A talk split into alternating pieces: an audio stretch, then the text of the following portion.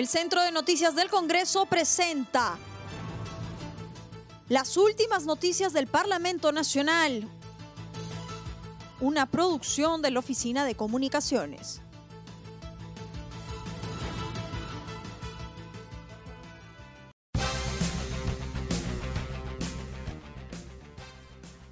¿Cómo están? Los saluda Claudia Chiró, que hoy es jueves 18 de junio y estas son las principales noticias del Congreso de la República.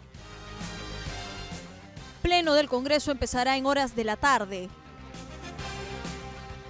En agenda del Pleno está el debate del dictamen de la Comisión de Constitución que deja sin efecto elecciones primarias en comicios del 2021. También está el dictamen de la Comisión de Trabajo que propone incorporar una disposición complementaria transitoria a la Ley 29420, ley que fija monto para el beneficio del seguro de vida o compensación extraordinaria para el personal de las Fuerzas Armadas, Policía Nacional y Cuerpo General de Bomberos y Voluntarios del Perú y sus beneficiarios. Comisión de Educación cita a ministro de Educación y a superintendente de SUNEDU para que respondan por denuncias públicas de licenciamiento de universidades. La Comisión de Educación aprobó el texto sustitutorio del Poder Ejecutivo que establece la moratoria para la creación y autorización de nuevas universidades públicas y privadas. Esta iniciativa establece en su primer artículo la moratoria para la creación y autorización de funcionamiento de nuevas universidades públicas y privadas por el plazo de dos años. El artículo 2 establece que la moratoria para la creación y funcionamiento de filiales de universidades privadas tendrá un plazo de tres años. El texto precisa que solamente podrán solicitar el licenciamiento de filiales las universidades públicas licenciadas. En entrevista al titular de la comisión, Luis Dioses Guzmán, indicó que se realizará el procedimiento parlamentario para que se entregue a la mesa directiva y agende en el Pleno del Congreso.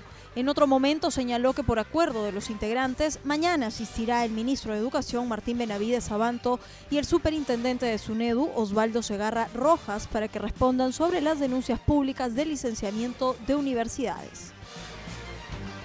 Sí, se aprobó el texto sustitutorio y se dio por concluida la sesión. Eh, la Secretaría Técnica realizará el procedimiento parlamentario correspondiente para entregarlo a la mesa directiva para que se agende para el Pleno. El día viernes tenemos dos tenemos la sesión ordinaria donde se ha invitado al señor ministro de Educación y al señor superintendente de SUNEDU para que respondan sobre las denuncias públicas sobre el licenciamiento de universidades, sobre todo de UTP y una universidad que también tiene licenciamiento y que no, no están en funcionamiento. Eh, eso fue un acuerdo también de la comisión y el día viernes en sesión ordinaria vamos a tener la participación del señor ministro y del señor superintendente de SUNEDU para que respondan a las interrogantes de los miembros de la comisión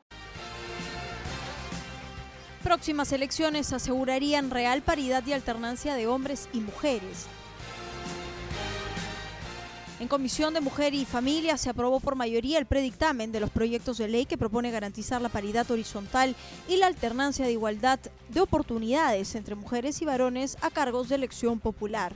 En su intervención, el parlamentario Daniel Olivares del Partido Morado dejó en claro que si no se elimina el voto preferencial, los esfuerzos de paridad y alternancia no serán efectivos ni tendrán los efectos necesarios. Otros parlamentarios sostuvieron que se debe entender la conexión de asegurar la paridad y alternancia con una ley propositiva. También sostuvieron que se debe posicionar el mensaje claro sin eliminación del voto preferencial y el logro de la paridad y alternancia será solo simbólico pero no efectivo.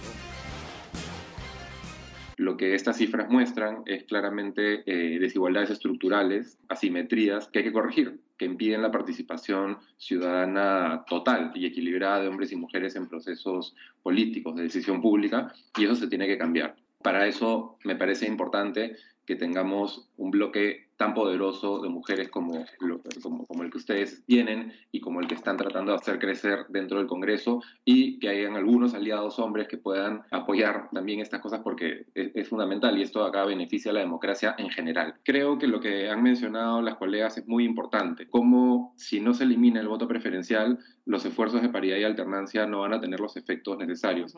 Entonces, yo sí creo que algo que puede funcionar, y, y lo, lo, dejo en la mesa como para que sea discutido, Se debe dejar claro que la paridad de alternancia, como se ha conseguido ahora, no va a ser efectiva si no se elimina lo otro y que todo el mundo entienda esta conexión que tienen las dos iniciativas, de eliminar el voto preferencial y de eh, asegurar la paridad y alternancia con una ley propositiva. Se instaló comisión de ética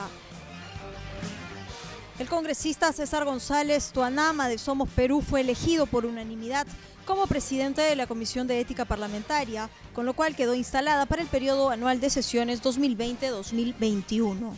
Completan la directiva la congresista Mirta Vázquez Chuquilín, Frente Amplio, como vicepresidenta y la legisladora Tania Rodas Malca, Alianza para el Progreso, como secretaria.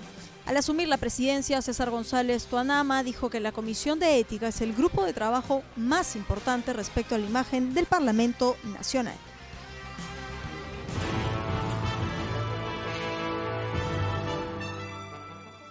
El Centro de Noticias del Congreso presentó las últimas noticias del Parlamento Nacional, una producción de la Oficina de Comunicaciones. Los invitamos a visitar nuestras redes sociales y sitio web www.congreso.gov.pe.